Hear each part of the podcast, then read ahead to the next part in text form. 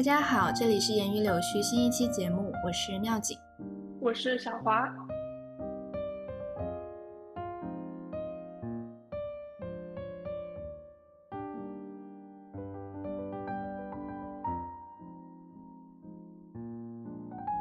我先来讲讲《犬夜叉》，你是看到哪了？就咱们都知道，首先是各位穿越到了那个战国，然后他的是理一遍大概剧情是吗？哦，就是我想知道你看到哪了，这样我得给你补充什么。就你首先你有没有看到，呃，杰克死你看到了吗？就是我我应该大概剧情都有看过，只不过有点久远。然后，对，呃，就你其实是不记得人物的成长弧光，人物弧光吧他们是如何一步一步成长起来的，你其实不太有印象。哦，我就记得大概，就比如说他们之间有恩怨，然后打来打去，然后奈落，然后四魂之玉，然后碎片什么东西，对。那你就完全就你其实还是完全不记得他们的人物的成长和变化，这也是我觉得我在看了一遍《犬夜叉》之后，我觉得高桥留美子她安排的很好，就其实她就是一步一步的让他们通过每一件事情，他们的心态和对这个世界的理解都会有一点点变化，然后一步一步走到最后打败了反派奈落，然后 happy ending，也就是一个 typical 的主流少年漫画的剧情。OK，嗯，很多细节我是觉得非常的，当年我没有意识到那些细节是很有意思的，但现在再回看，我就觉得非常有意思。首先，犬夜叉是唯一一个有前女主的主流少年漫画男主角，前前女友，前女友，前女友，嗯，前女友，嗯，真的就是我们小时候不会用这个词，是因为对。小时候主流作品还是那种。这种主流的作品，它是不太会主流的少年漫画作品是不太会就很纯情是吗？主角们对很纯情，而且也不太会刻画主角的。Happy love。对，就是 romantic relationship，它是不会描写的。比如说，就是比如拿呃死火海，好像海贼不能算，但是拿火影和死神和钢炼来比，他们其实都是。主角最后，男主角最后都其实，哎，结局都是有一个在一起这样子的一个结尾，可是不会描写他们男男男生和女生之间的感情发展。嗯，是，其实完全没有描。比如说鸣人为什么会和楚田在，其实也不是说完全没有描写，因为我们一般我们一开始就知道楚田单恋鸣人，小樱单恋佐助，但是完全不知道为什么他们就走到一起去了，没有任何描写。嗯。而且对，就是很纯情。但是像《犬夜叉》这部剧，它就是我觉得还是不愧是女性创作的少年漫画，它就人物情感很丰富，它有丰富的，它女性和女性之间的关系的描述，让我觉得非常的生动。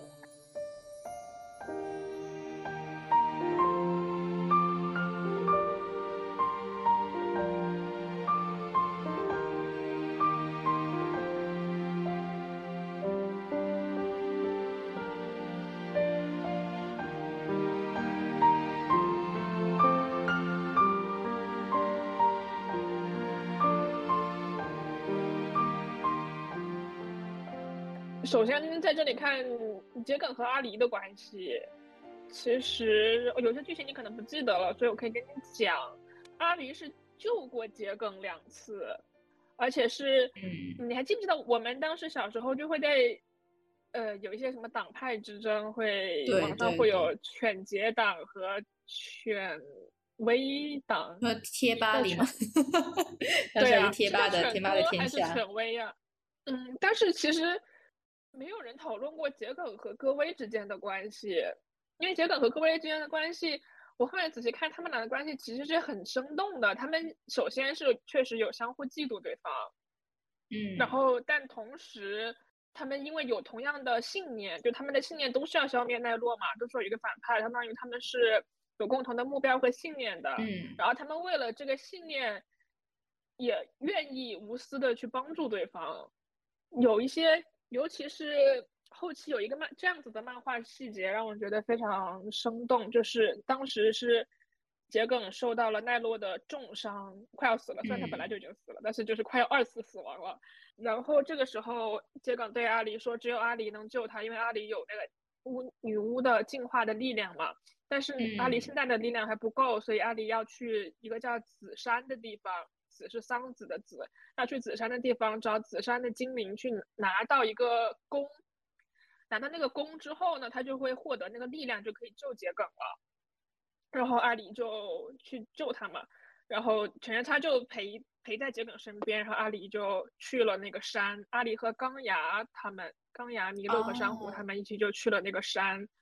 但是呢，就只有阿离能进入那个山，因为只有他是要接受那个紫山精灵的测测试的，嗯，其他人都进不去。然后在那里，其实就是首先他会有一些心理活动描写，我们能够看到阿离其实是心里有一些不高兴，他也不是不高兴，就是有一点不是滋味，因为他的因为犬夜叉必须要陪在桔梗身边嘛，他就稍微有一点点吃醋，对，吃醋，或者就说是。嗯，就是有那么一点，心里有那么一点点微妙的不那么开心，但他又知道自己不能不开心，因为这都是为了他们的共同的目标。而且桔梗当时真的伤的非常严重，而且因为奈落一直要杀掉桔梗，所以必须要有人保护桔梗才行。嗯，而且这个这这这种情绪其实也在剧情里面反反复复出现过好几次，就是。每次犬夜叉去跟桔梗见面的时候，各位都会有一点不高兴，但同时他又对自己的不高兴感到不高兴，因为他虽然吃醋，但是又觉得自己不能吃醋。然后那一次就是他去紫山的时候，他一开始是那个紫山的精灵在测验他到底有没有资格拿到这把弓，那个紫山的精灵就变成了桔梗的样子，然后阿离就以为那个是桔梗，然后就跟他们俩桔梗就是说了一些挑衅他的话。不是桔梗，就是那个紫山精灵假扮的桔梗，就说了一些挑衅阿里的话。他希望阿里承认自己内心其实是不想救他的，他就不断的在挑衅他说：“你其实根本不想救我吧？因为我跟犬夜叉在五百年前有什么很 非常深厚的羁绊。”然后巴拉巴拉巴拉巴拉巴拉，然后他就阿里有一个很复杂的情绪的变化，他又难过又伤心，然后又愤怒。他后来又说。因为那个紫山的精灵是希望劝阿离，他在测验阿离嘛，他希望让阿离放弃救杰哥，他一直在挑衅他，为的目目的是让阿离放弃，但是阿离直到最后他也没有放弃，他说了，然后他说，哪怕你跟犬夜叉在五百年前有那么深厚的羁绊又怎么样，我跟犬夜叉现在也有了很深厚的羁绊。呃，你见过我所不了解的犬夜叉，但是我也见过你所不了解的犬夜叉，所以我们是完全平等的。我完全，呃，没有必要害你。然后，在他说完了这一段话之后，那个就通过测验。呃，紫对对，紫山的精灵就说：“行了，你通过测验，就是你你去吧，你去拿这把弓去救桔梗吧。”啊，然后这一段就让我觉得，哇。你看，就是他对于那一般少年漫画是不会这样子来刻画女性的成长的，就感觉这是一个很成熟的想法，但是他也是需要一个过程来就让人到这个境界的。首先，他要承认自己内心确实有那么一点有一点吃醋，但同时他又想，他是就是没有说回避这个吃醋的感情，而是去思考如何面对这个吃醋的感情，并且克服了它。就是他是真的想，最后他是真的想开了，就是你们有你们的过去，那我们也有我们的现在，然后我没有必要，就是说因为嫉妒你而害你，我们毕竟最终都是有一个共同的目标的，那就是要消灭反派，消灭奈落啊，我觉得，嗯，你觉得怎么样？我我能不能先补充一下，就是最就是。选他的设定，呃，桔梗和阿离他们到底是不是同一个人，或者到底是不是有一个精神上或转世的关系？这个我觉得他只不过是在设定上设定上取了一个巧，因为他必须要让阿离来到这个，通过各种各样的原因来到战，穿越到战国战国那个时代，所以给他设定了说他是桔梗的转世，但是前世转世这个东西。在我看来，他们就不是一个人，就是只不过他们，你说，哎，我们东方文化的这个转世这个东西，虽然这个话题稍微有点远，但是转世这个东西我也挺感兴趣的，因为呃，像欧美这边他们的信仰是你死了会上天堂或者下地狱嘛，但我们嗯。东方的信仰就是死了之后会转世，但是转世之后你其实是不记得前世的记忆的，对吧？嗯而且你是要过那个奈何桥、喝孟婆汤，怎么怎么样？就是有时候我当我用英文跟我的朋友们讲述这个事情的时候，我讲着讲着我就会觉得很奇怪，这个转世和前世之间它有什么关系啊？就是虽然我们小时候都接受了这个设定，觉得很正常，但是当我用英文讲一遍的时候，我就会觉得好奇怪呀、他就是觉得这个这个世界上的灵魂是守恒的。啊，但是那当然那个像 clamp 他的他们的作品里面也有这种设定，就是在不同的世界里面，就是一年代记忆里面，就在不同嗯的世界、世世界里面，可能就是会有灵魂完全一样的人。呃，反正我很嗯接受这个设定，但是我是觉得他们不是同一个人，因为他们在完全不同的环境里面成长起来的，所以他们不是一个人。因为桔梗的成长经历跟阿离差非常多呀。是，但是一般这种转世再加上就是恋爱的呃这种戏码，不都是什么我转世之后还是爱上同一个人之类的设定吗？他这一开始阿离是很不想去战国，他是很想赶紧回家的，但是后来，嗯，渐渐的选择了这一条路。我倒是没有，我觉得他漫画剧情里面没有任何一一个台词暗示了什么，我转世之后还是爱上了你，没有任何这种暗示，我的暗示，我也没有往那个方向想过。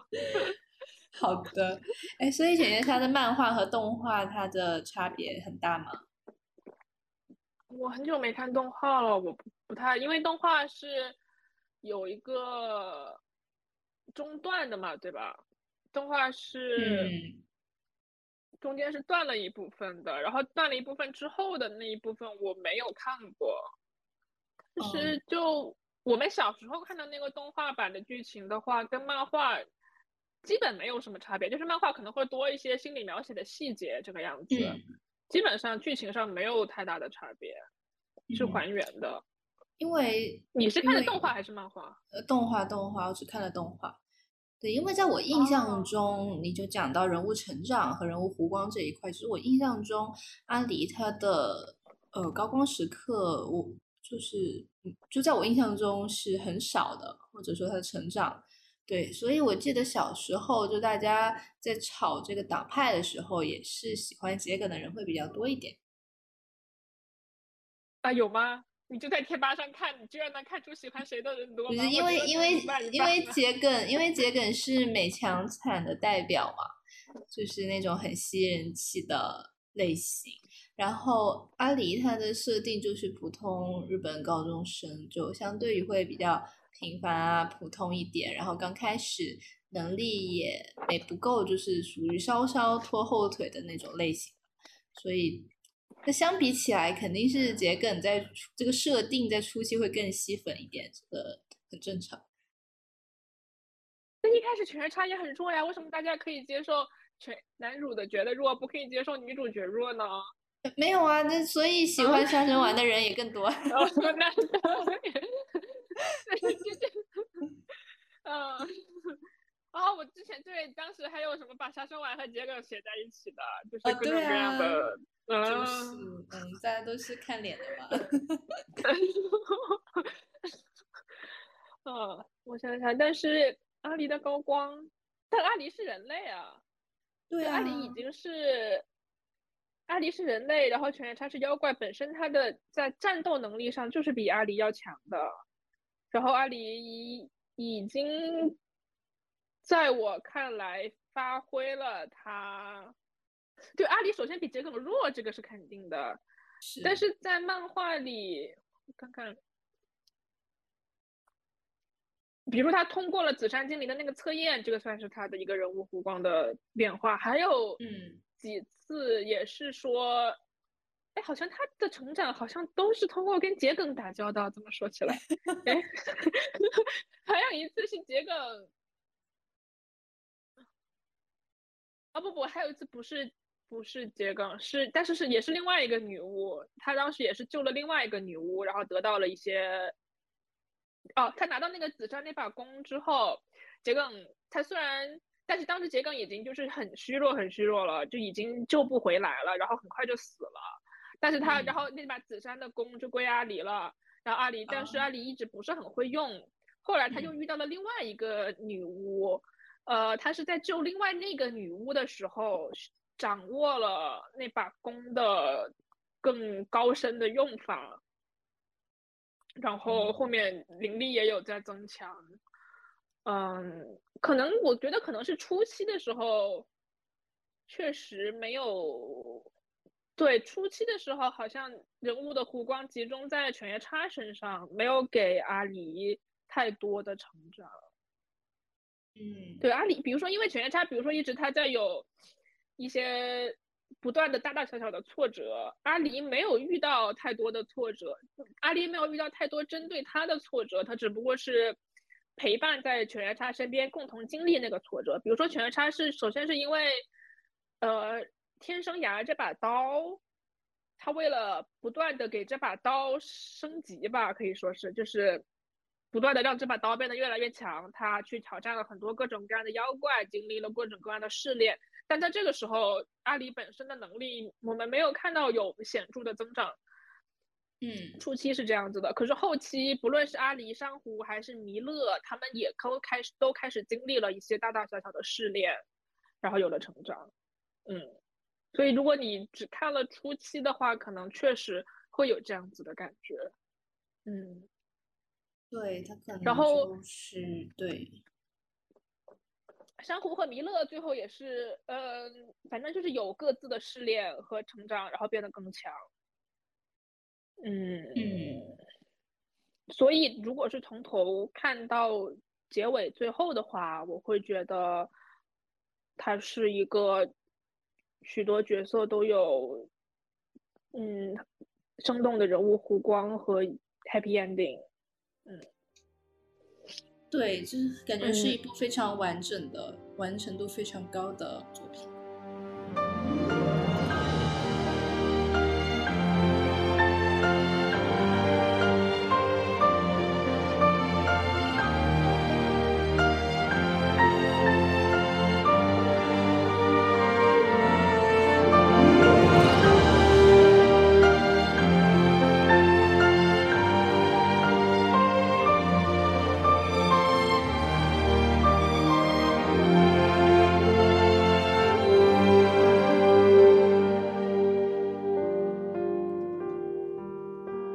桔梗本身也是有那么一点点人物弧光，但是桔梗他身为一个配角，我们首先对他的描写不是很多。但是啊，这个我可以，这个我是放在目录的最后面讲了，就是我最后里写了一个主桔梗和主角团，他们有相同的信念，但是有不同的执行方式。就这个我可以在最后讲，他们在最后桔梗做了与主角他们不同的选择。但最开始桔梗桔梗已经很强了，他不能再成长了。啊，但是不有一个是这样，桔梗刚复活的时候，他是很恨这个世界的，他就是他当时是想杀掉犬夜叉，但是最后他在了解了真相之后，他渐渐的心情平复了下来，就是开始渐渐的，是这个我记得变得温柔了起来。对他，而且他一开始也很恨阿离，他觉得阿离夺走了属于他的东西，但最后他。也接受了自己的命运。还有一个关于这个，还有一点我想讲的是，小时候我一直不理解为什么他要救鬼蜘蛛，就是奈落，你还记不记得奈落的这个反派？嗯，他产生的原因是因为桔梗救了一个强盗，鬼之名字叫鬼蜘蛛。呃，这个强盗就是那种作恶多端的强盗吧。然后桔梗救了他，然后这个鬼蜘蛛呢就想得到桔梗，就。把自己的身体卖给了妖怪，就是所有许多的妖怪与他的身体融合在一起了，所以他是一个半妖，因为他是人类与妖怪的结合。嗯，然后我小时候一直就是不明白为什么桔梗要救他，就是而且之所以最后奈落之所以成功，也是因为他是利用了桔梗和犬夜叉两人之间的关系，所以其实是因为桔梗陷入爱情了。嗯，他变弱了，他就是 没有原来那么冷酷了，所以他有了破绽。你恋爱了，你变弱了，所以他才会才会被奈落挑拨离间，然后如此悲惨的死去。小时候觉得就好惨啊，那我现在看来，确实被奈落利用是很惨的一件事情，但是我还是觉得他爱上了全叉是一件很美好的事情，而且他最后其实，呃，他最后在我看来也是有了一个。比较好的结局，他首先他是在全他的怀里死去的嘛，然后他也度过了，我觉得算是完整的一生，虽然很孤独，但是本来他就很孤独，因为他出生的时候他的使命就是要守护四魂之玉，他必须要，他本来就是一个非常孤独的人，他不可以，几乎不可以产生复杂的人类情感，因为他要永远保持纯净，这么说可以这么说，永远要保持纯净，永远要。以修炼和守护四魂之玉为最主要的任务，所以他本来就是一个很孤独的人。如果不是因为遇见了全超的话，他就会一直孤独，然后一直守护四魂之玉，然后这样子死去。那我觉得就也没有什么，感觉有点无聊啊。你觉不觉得这样的一生 虽然很强，虽然很强，虽然就很强。但是最后他就爱上了犬夜叉嘛，而且那个时候你想，犬夜叉那时候其实比桔梗要弱很多。就犬夜叉一开始是想想去抢夺四魂之玉的，但是每次都被桔梗打回去，他根本打不过桔梗，那犬夜叉就很弱。为什么犬夜叉这么弱？我们那时候还是会觉得犬夜叉跟桔梗很配呢。对啊，反正就是桔梗和犬夜叉相互爱上了对方，所以桔梗想用四魂之玉把犬夜叉变成人类嘛，这样桔梗也不用继续当女巫了，他可以当一个普通的人，跟犬夜叉一起度过一个普通的人生。所以他他把他变成人类，就等于四分之一就用掉了，是吗？对对对。哦。就是说，桔梗的意思是要把四分之一用在正确的事情上，四分之一就会被净化掉。如果呃帮助犬夜叉变成人类的话，四分之一就会被净化掉。他们一开始就这样计划的。嗯，好吧。结果奈落挑拨离间嘛，奈落挑拨离间。让他们两个相互憎恨对方，就把玉给污染了。嗯嗯，然后奈落又把玉抢走了啊。然后嗯，然后那那个玉是桔梗是在把犬夜叉封印了之后，自己就带着玉自杀了，也就是他要把自己跟玉一起消灭掉。但是没想到玉转世进了阿离的肚子里，然后。然后阿离又被召唤到了战国，然后那个玉一开始是从他的肚子里被妖怪咬出来的，嗯，然后我现在就在想，桔梗为什么要救那个鬼蜘蛛？我觉得就是因为他不在乎，他是桔梗是一个他不在乎，他觉得鬼蜘蛛是一个弱小的人，他觉得他可能就是觉得自己有义务帮助所有弱小的人，他也不在乎这些弱小的人是什么样子的人，因为他自己是一个绝对美丽、绝对强大的人。所以很多事情，我觉得他就是可以不在乎，所以他可能当时正好看到了这个人，他也不知道他有那么一丝，应该是知道，反正他肯定是不是好人，他知道他不是好人。哦，反正就是心怀善念的救了他。也我觉得可能桔梗也没有，我在想他可能桔梗屏蔽了很多自己的感情，他只是说。当时他妹妹问他：“你为什么要救他？他是个坏人啊！”然后他对他妹妹说：“算了，他只是一个可怜的人而已。”哦，嗯，那我你是说的，我想去，哎呀，但是我不知道能不能找到那话了，我不知道他的原话是什么，反正大意就是他只是一个可怜的人而已。就他，我觉得结果他不是说因为善良而救了他，他只是觉得，他觉得可能他觉得普度众生是他的义务。他把这个当成了自己的工作的一部分，他觉得自己是一个非常强大的巫女，他有他可以净化很多东西，他可以帮助很多东西，这是他的使命。我觉得是因为一种使命感而救的他，不是因为善良。当然，他肯定也是善良的人，但当但他，但到他已经修炼的那么厉害的那个程度，我觉得他也不仅仅是因为善良了，就是可能有那么一丢丢恻隐之心，然后又觉得。自己的义务就是普度众生，然后就救了他。我觉得这是强大的真正的体现。在我看来，我们待会聊杀生完的时候也可以继续再聊这一点。我觉得他就是因为他很强，他就可以不在乎这些，也很多小的东西，他就可以不在乎了。因为他真的就是没有想到鬼蜘蛛居然会变成奈落来攻击他，而且我觉得哪怕因为当时没有妖怪是他的对手啊，他就真的就是不在乎，就他觉得哪怕有妖怪来攻击自己，他也不会受伤的，他无所谓。没有想到陷入了爱情，变弱了。哎，爱情使人盲目。哎，但我还是觉得很好，我还是觉得他跟犬夏之间的感情是很美好的。就桔梗复复活之后，他的生存的方式还是和死之前是一样的，就是一个人孤独的做所有的事情，而且，嗯，哎，我这个本来想最后再讲的，但是我觉得可以现在就现在调调到前面来讲吧。就是桔梗他最后他们对于消灭奈奈落是有不同的看法的。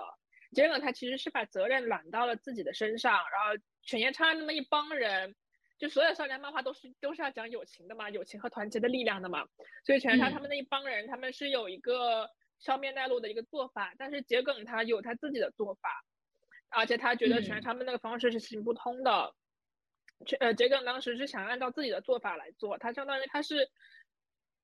他的性格还是那样子，他会觉得自己很强大，所以他要把责任都揽到自己的身上来。他要孤独的完成这样一个重要的使命，然后才能去世，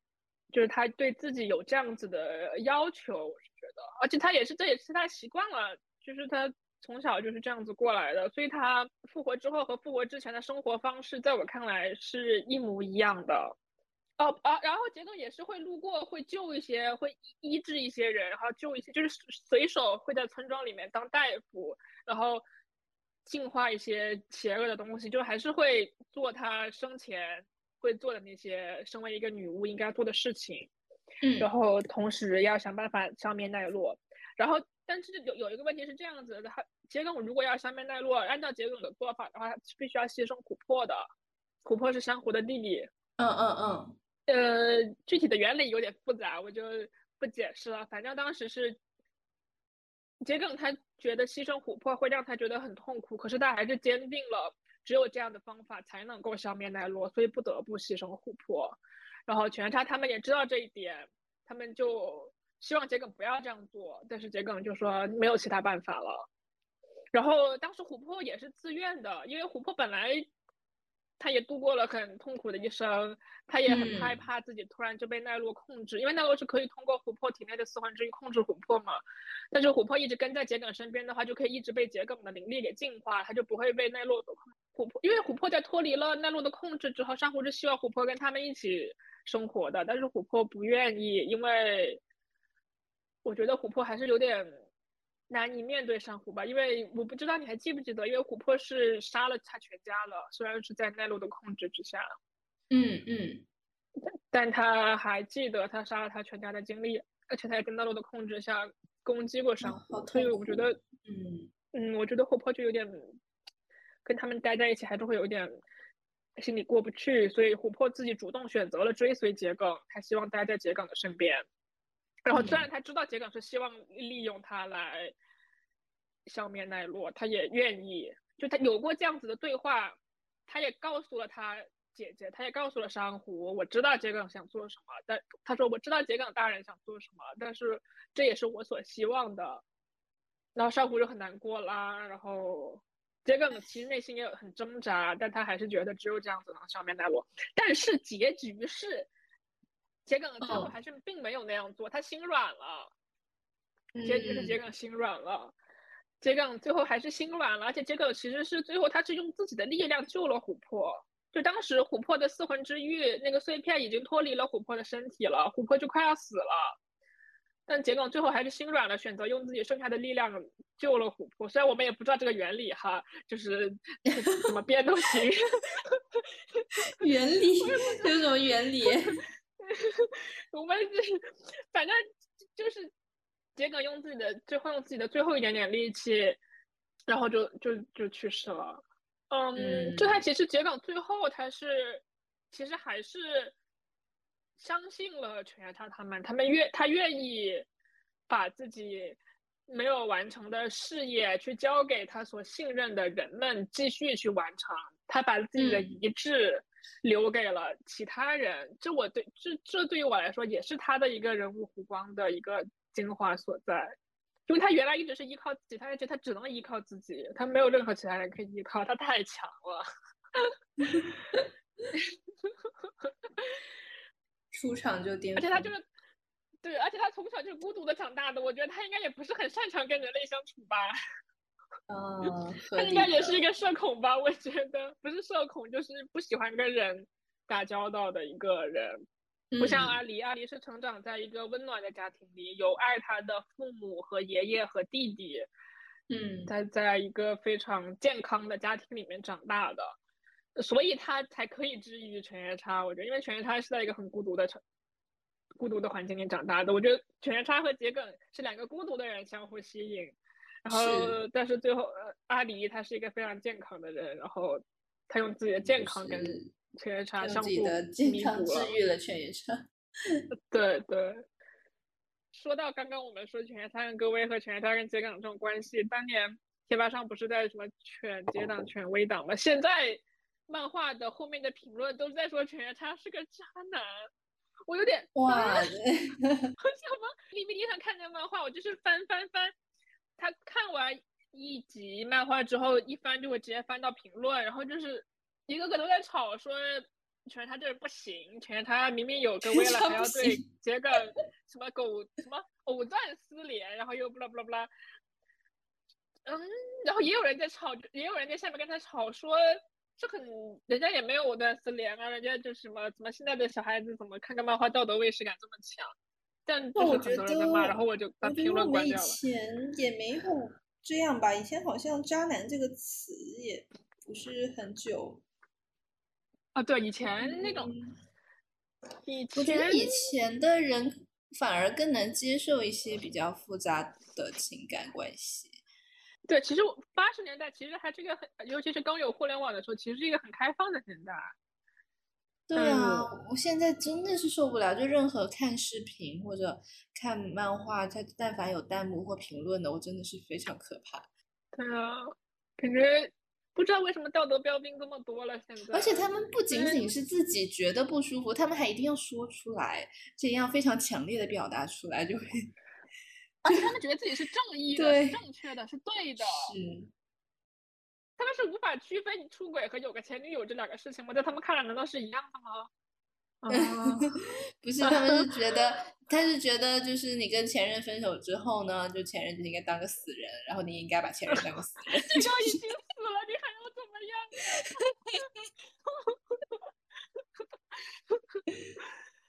哦，而且就是现在，他们越来越觉得可以在网上指点江山，就有可能吧。也不光是这一件事情的道德感，还有还有很多其他的，因为因为就是在犬夜叉评论里面看到这个风气是符合我在互联网其他地方所接受到的、感受到的那种风气，它是一致的。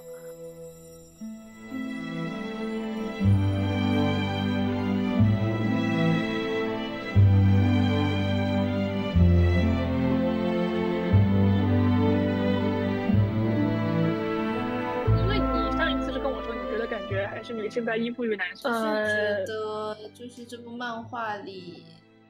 女性对男性做出的牺牲会更明显一些。就是桔梗就是一个最典型的代表嘛。他但他不是为了男性牺牲啊，他是为了自己的信念啊和事业呀。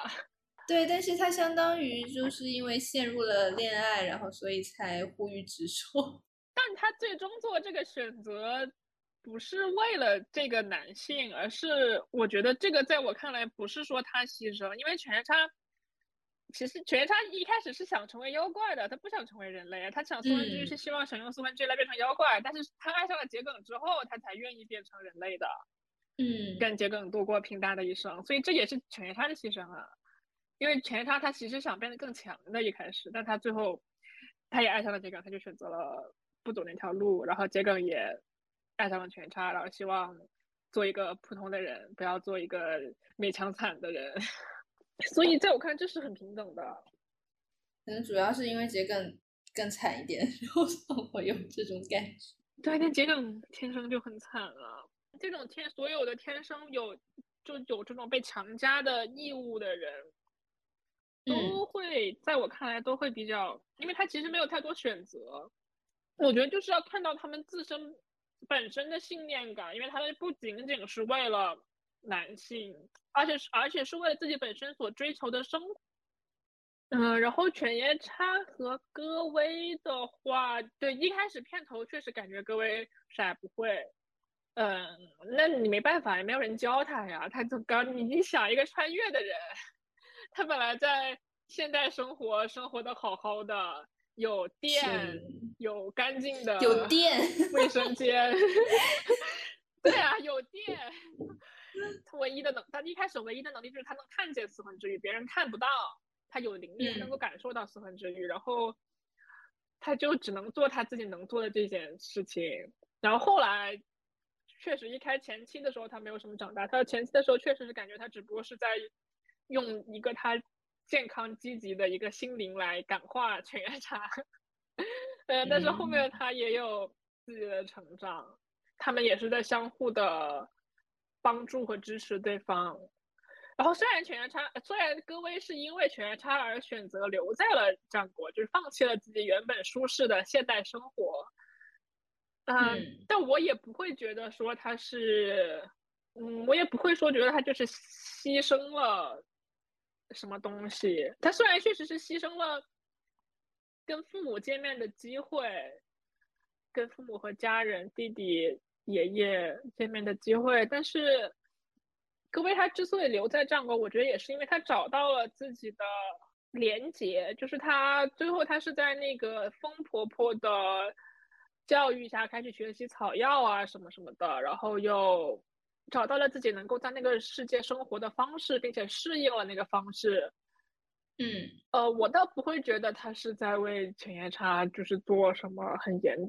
就牺牲肯定是牺牲了，但是我觉得他还是说不是说单纯的为了一个男性而牺牲了自己的幸福，因为他在战国也有能力过得很幸福，他也是有自己事业的，就是他也不是说在家做饭等着犬夜叉回来，他是在帮他是在继承桔梗的事业，就是帮助就是做草药啊，用自己的灵力来帮助村子里的人，而且他也应该还是会继续成长，他的灵力还是会继续进步的。Hello，不好意思打断一下，这里是妙景帮忙剪进来的后期小华。其实我们曾经之所以对戈薇有一个比较柔弱的印象，是因为我们小时候接触到的，在电视上接触到的动画，对戈薇在战斗里发挥的能力做了大幅度的删减。而在漫画原作里面，其实哪怕早期戈薇她只是一个普通的从现代穿越到战国时期的初中女生。她已经在竭尽所能的在战斗里发挥了她自己不可或缺的作用，所以撇开动画制作组的二次创作不谈，在高桥留美子所做的原画里，从最开始到最后，犬夜叉和戈薇都保持着一个非常平等并且非常互补的关系，而且戈薇一开始之所以愿意帮助犬夜叉去夺回完整的四魂之玉。也是因为，他看见当许多邪恶的妖怪和邪恶的人类在争夺四魂之玉的时候，会有许许多多无辜的人受到伤害，以其中也包括他的家人。而与此同时呢，他自己又与生俱来的拥有一些其他人所没有的能力，包括他能够看见很多别人看不见的东西，而且他还拥有净化邪恶气息的能力。所以这份能力也让他感觉到自己有责任去做这件事情。所以其实我发现，在《犬夜叉》这部少年漫画里面，其实反而是戈薇这个女主角，她首先有这个意识要去帮助弱小。而《犬夜叉》这部作品里的其他角色，包括主角和配角，他们多多少少都有一些悲惨的过往，而导致他们自己的身心灵没有那么的健康。与他们相比，戈薇成长在安全舒适的现代环境，并且有一个比较幸福的家庭，其实他才是那个跟其他所有人相比人格最健全的一个人。呃，米勒和珊瑚的感情线我有点不太记得了，我只记得米勒是一个很好色的人设，然后天天被珊瑚打。对，对。那他们之间的这种羁绊，这也是在后期。嗯，就他们首先是一起旅行之后，相互有了一些情愫嘛，可以这么说。然后有一些后面有一个剧情是这样子的：弥勒他多次因为了救珊瑚而。伤害自己的身体，因为他那个风穴是不能多用的。哦，对对对，我想起来了，嗯，对对，但他多次为了救珊瑚而勉强自己使用风穴，他最后的身体其实是已经非常危险的了，就随时可能都会死掉。然后珊瑚呢，也是为了救弥勒而他那个飞来骨有一集里面，他那个飞来骨被融化掉了，当时好像是朔。朔月朔夜，所以犬他当时是人类，然后各位和那个小狐狸七宝陪在他身边，然后珊瑚和弥勒独自去打那个妖怪，然后那妖怪太强了，他们打不过，然后弥勒已经过度使用风穴，已经快晕过去了，然后珊瑚就把剧毒涂在了自己的飞来骨上，然后用这个方式消灭了对方，然后那个飞来骨也被融化了，就只剩下一些破碎的骨头了。然后呢，飞来骨，然后珊瑚就去找那个找那个药老毒仙的妖怪去修复那个骨头，嗯，然后呢，珊瑚就在那个酒里面跟制作飞来谷的那些妖怪的灵魂在对话，就那些妖怪很生气，他就说我们一起朝夕相处了这么久，你居然为了救一个男人而在我们身上涂剧毒，太生气了，我们是不会原谅你的。然后，嗯。珊瑚就很内疚，这个时候药老毒仙也把弥勒扔到了另外一个酒里，不是就就就就是就是药老毒仙给他们治病的方式就是把他们扔到酒坛子里，然后在这个这个酒坛子里面会发生一些很神奇的事情，然后呢，他的药老毒仙的酒坛子是相连的，然后这些妖怪他是感受到了那边弥勒的心意，就珊瑚说了嘛，他很非常真的非常。对不起这些妖怪，但是弥勒的生命确实对他很重要，所以他希望能够跟飞来谷再次一起战斗，但是他也没有办法保证不会再发生这样子的事情。然后这个时候，弥勒那边好像也是做了什么事情吧，我不记得了。反正就是后来这个妖怪就感受到了，他们俩确实是相互都在乎对方的。然后这些妖怪就说：“那行吧，行吧，行吧。”然后就。就那个飞来谷就修好了，就这这一集基本上就是算是他们俩都为对方而做出了一些牺牲，并且同时得到了成长。因为在经历过这个事情之后，飞来谷是变得更强了一点。嗯，就是飞来谷会碰到妖怪，这妖怪好像就是会连锁反应的碎掉，还是怎么样，就变强了一点。嗯，对，我觉得对于对我来说就是足够了，让我看到。他们俩的情感是平等的。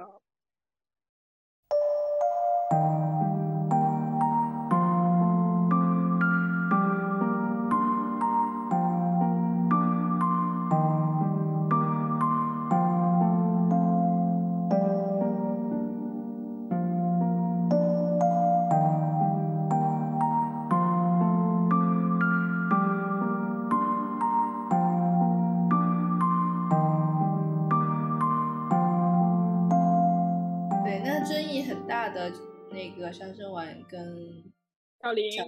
嗯，哦，来来来讲杀生丸，我们先先先来讲这个杀生丸和犬杀这两个人的不同的成长路径。我觉得首先可以这么说，首先小林是一个绝对的弱者，小林没有任何力量，杀生丸是一个绝对的 强者，是杀生丸是一个没有人可以单独打过他的一个绝对的强者。这就有点像杀生丸的那个杀生丸和犬，他的父亲，他是有本身有一个妻子是杀生丸的妈妈嘛。杀生丸的妈妈，如果你还记得的话，她也是一个从她出场的那么几话，那几个镜头就可以看出来，他妈应该是家世非常好的一个人，就是啊，对，一个贵族女子感觉。对对对对对对，肯定是跟他们的父亲是什么非常门当户对的这么一个形象，感觉两个人都是家庭背景和实力很雄厚，然后自己本身又天资聪颖，然后然后感觉也有点像政治联姻一样子的一个东西，然后也没有没有，说不定人家当年应该也是有感情的，嗯，然后就是在一起，然后生下了沙生丸。其实沙生丸是放到当今这个社会来讲，他就是绝绝对对的社会顶层。拥有最优秀的教育资源、经济资源，然后头脑、身高、颜值，他就是一个生来就拥有了一切的人。但是犬夜叉就不是犬夜叉，他是一个半妖，他是他的父亲跟一个人类女子生下来的孩子，是一个半妖。半妖就是一个既不被妖怪接受，也不被人类接受，因为那个时候人类和妖怪之间还是有相互有一些歧视，可以这么说，就是。呃，隔阂，嗯，隔阂的，对，所以全他在哪边都不受欢迎，然后他也不强，他尤其是跟他哥哥比起来，他就非常的弱小，所以我觉得，呃，犬夜叉的父亲对他们兄弟俩的安排，在现在的在我看来，我觉得非常的安排非常的好，就是我们上次聊的那个公平和平等的话题嘛，如果你平等的对待这两个孩子的话，那反而才是不公平的，因为其中一个孩子天生就比另外一个孩子拥有太多东西了。所以他只把自己最，所以他父亲只把自己最宝贵的这把不是最宝贵的刀吧，就是这个这把刀是用他的牙齿所打造的，但他本身自己是个非常强大的妖怪，所以这把刀也很强。然后这把刀一方面是为了让犬夜叉保护自己，一方面是保护犬夜叉不被自己妖怪的血液给吞噬，因为有一次好像是。就有一次，犬夜叉妖化了，就是他自己的人类的人性的那一部分，呃，他自己身体里妖怪的血液占领了他整个的头脑，然后他又人他的半妖身体又没有办法控制这个妖怪的精神，所以他整个人就是失控了，开始大杀四方了。那个时候也是因为一些原因，他的刀脱手了，他没有把刀握在手上，他整个人就失控了。然后当然最后是阿离。很努力的把刀放回了他的手上，他就重新的找回了控制。然后这个时候，那个刀刀斋是名家，名家名家是个跳蚤，反正就是跟他说，其实是在保护他免受自己妖怪血液的毒害，为了帮助他保持清醒。所以就是他父亲其实是把，所以要把这样子的一个。非常珍贵的遗产留给了犬夜叉，在我看来是非常公平的一件事情。但是，一开始沙山丸完全无法理解，沙山丸非常生气。在我看来，这就是他不成熟且弱智的地方，不是不是弱智幼稚。在我看来，这就是所以沙山丸那种乌服光，我觉得也是很有意思。他他刚出场就是一个纨绔子弟，一个狂拽酷炫的官富二代，就觉得自己很强，觉得自己贼牛逼。那其实那他很强很牛逼，是因为他。他父亲强，他母亲强啊，也不是他自己有多强，他有这么优秀的父亲母亲，他当然天生这么强了。那他就觉得不可一世，觉得自己就那种二环飙车的富少爷的感觉啊，嗯，然后就然后又对自己，然后又要看不起自己的弟弟，想他一开始是想杀掉犬夜叉的，但后来就没有了嘛。后来他，我觉得。所以，我一开始会觉得沙上丸他心里是很不强大的，他会很看不起这些弱小的人。但是桔梗就不会，桔梗在我看来，他心里是更强大的，他没有看不起这些弱小的人，因为这些弱小的人根本就无法触碰到他的一根毫毛。嗯，他不在乎这些弱小的人，然后他愿愿意顺手的帮一下他们，在他心情好的时候。然后，但是他上完就是看你不爽就要干掉你，就是而且就是因为。我觉得强大就是你对于一个实力如此悬殊的人，你还要干掉对方，就很不，很不怎么说呢？不道义，不是道义，就是很不讲武德。嗯，就他比你弱小这么多，你把他杀了，你能证明什么呢？你自首先你自己不会有任何的进步。他也不是为了进步吧？嗯。但是我会觉得，就是一个人，如果他是去找一个跟自己旗鼓相当的对手去挑战对方，然后赢得胜利，然后提升自己，我会觉得这个人是值得钦佩的。那你去欺凌弱小，就会觉得你，嗯，你没有办法再进步了。如果你只是因为欺凌弱小是很爽的，因为你就是实力完全碾压嘛。那如果你是成享受这种状态的话，你就很难去提升真正的提升自己，你就没有办法变得更强大了。嗯。嗯，就沙特文一开始看起来他就是一个随随便便的生活的，然后啥也不在乎的过着他开心、快乐、自由的日子的一个人，也没有任何信念，没有任何追求，就是。啊，其实他父亲只给了他一把杀生天生牙，就天生牙，他一开始是有一个功能是可以救人嘛，对吧？嗯，我觉得首先这个安排就是，我觉得一个强大的人，我首先这是肯定是高超留美子的价值观，但是确实因为我小时候看了太多这种的作品，所以我的价值观也被他们所影响了。在我看来，一个嗯。强大的人，他真正强大的体现就是他愿意帮助其他人，而不是去用自己绝对的实力去碾压其他人。就是我目前也会有这样子的价值观，我觉得就是被各种各样小时候和青春期以来看的这些作品、漫画作品给影响的。小时候我只是觉得全是他的父亲让沙生丸要学会慈悲之心，小时候我觉得。对这个事情没有什么看法，但现在我会觉得安排的好，呃，是挺用心良苦的，嗯，对。然后我觉得很幸运的是，杀生丸他的确走上了这就是没有没有没有白费他父亲的苦心，因为我我还是觉得他自己能够意识到这样子确实是让他进步了。我觉得当一个人。学会正确使用他自己的力量了之后，他自己是能够体验到。哎，这样子好像确实是更好一点。我觉得他的父亲给了他这个契机，然后但最终的成长还是靠他自己的。他也可以，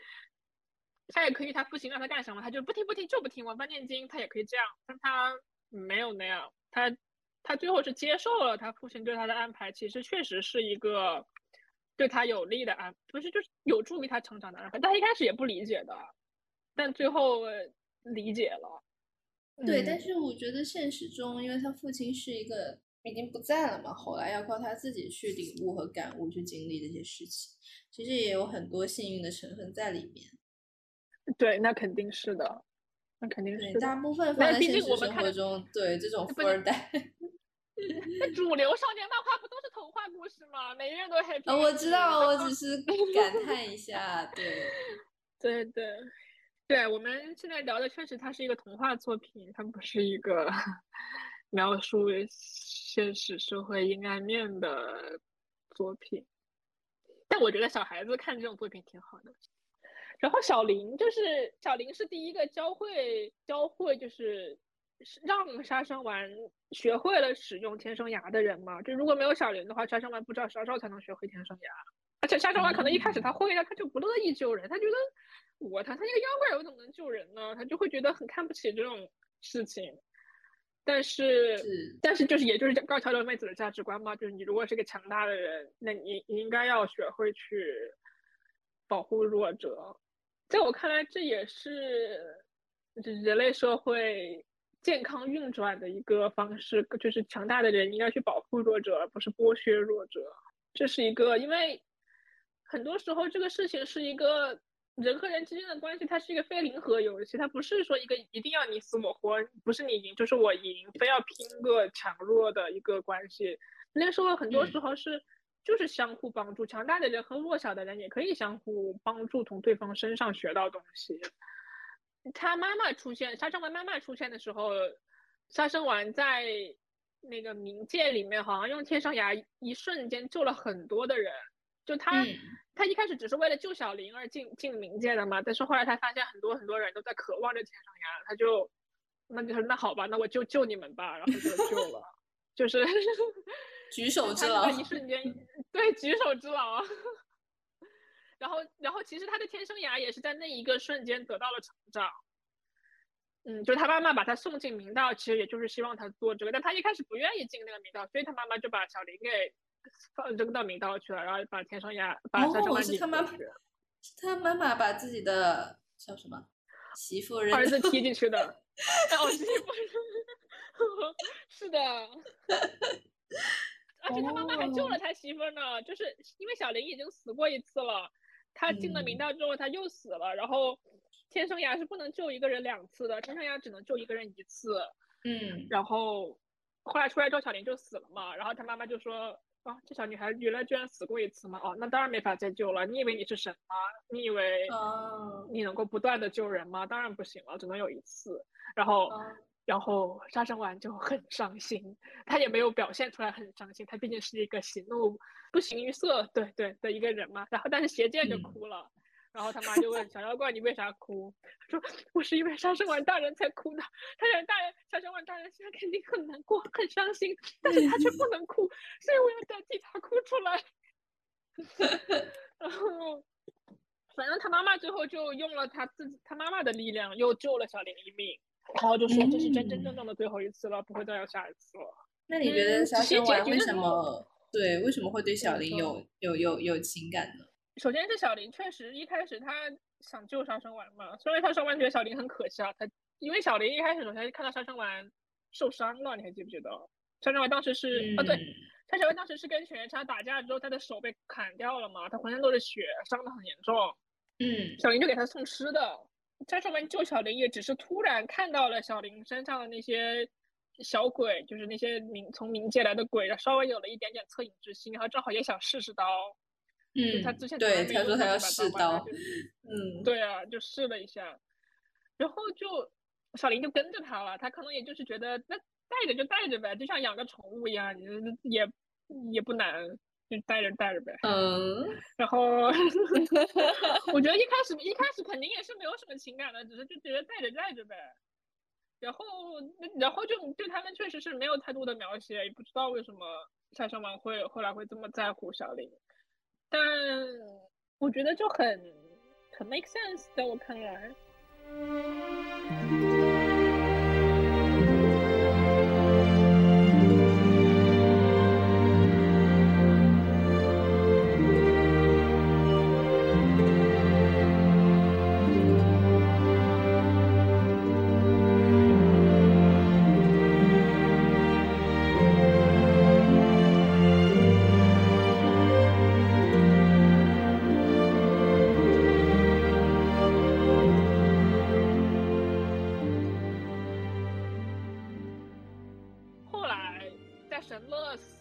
后，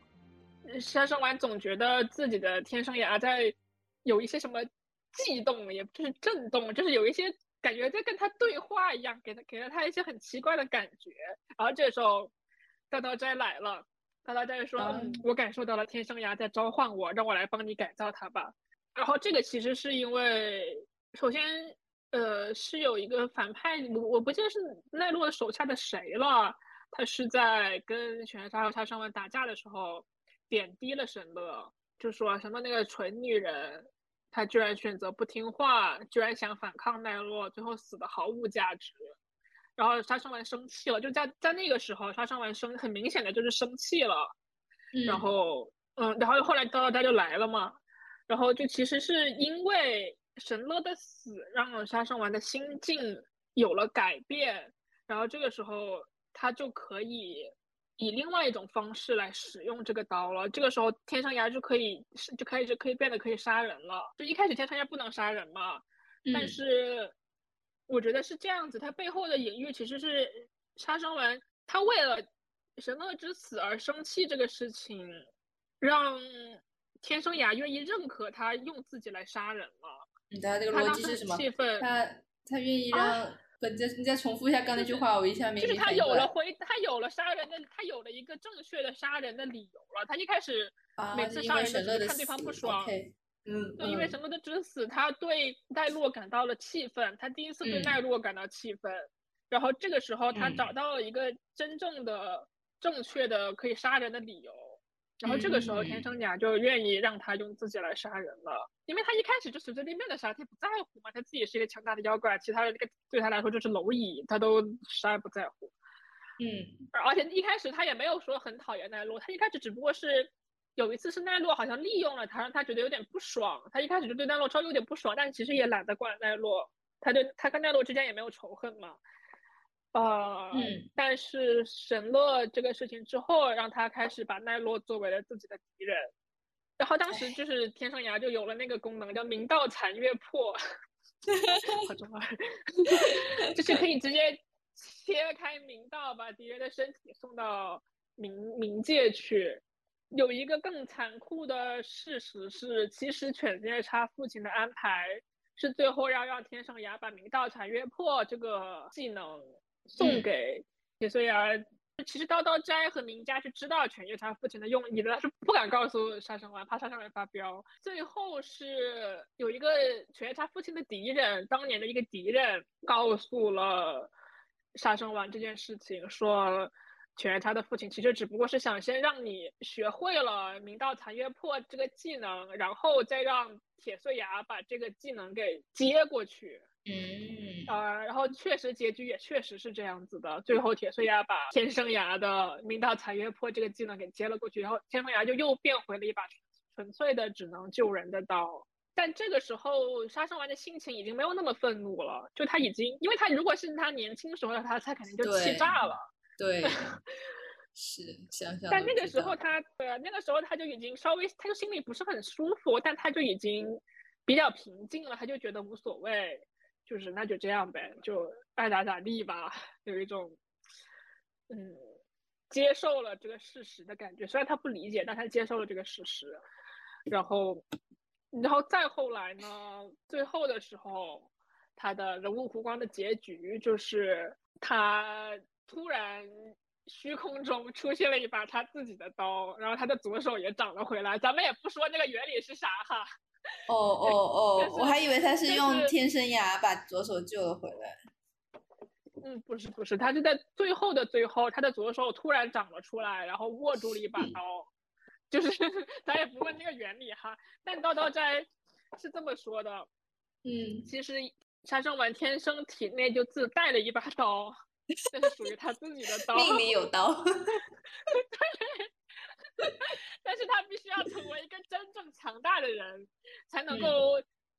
得到这把刀。所以现在他得到了这把刀，他就相当于也是一个他放下了对父亲遗产的执念的证据。所以他的左手也长了回来，因为他一开始是因为对遗产的执念而。被削掉了左手啊，然后但现在是因为他终于的获得了属于自己的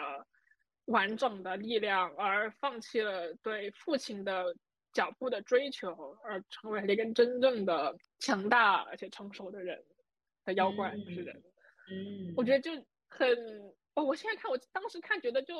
当时只是看漫画，只是觉得好看，但现在看就觉得，嗯，安排的好，就是嗯，就是对高桥留美子，我现在有了更高度的认可。这个人物好完整，就每个人物都很完整。就是因为他天生很强大，所以他为了变得更强大，他其实要不断的去打磨自己的内心，才能够找到自己最发挥出自己全部的力量。而且他天生没有那么强大，所以他需要依靠一些外界的东西来帮助自己变得更强大，对吧？嗯、就哎呀。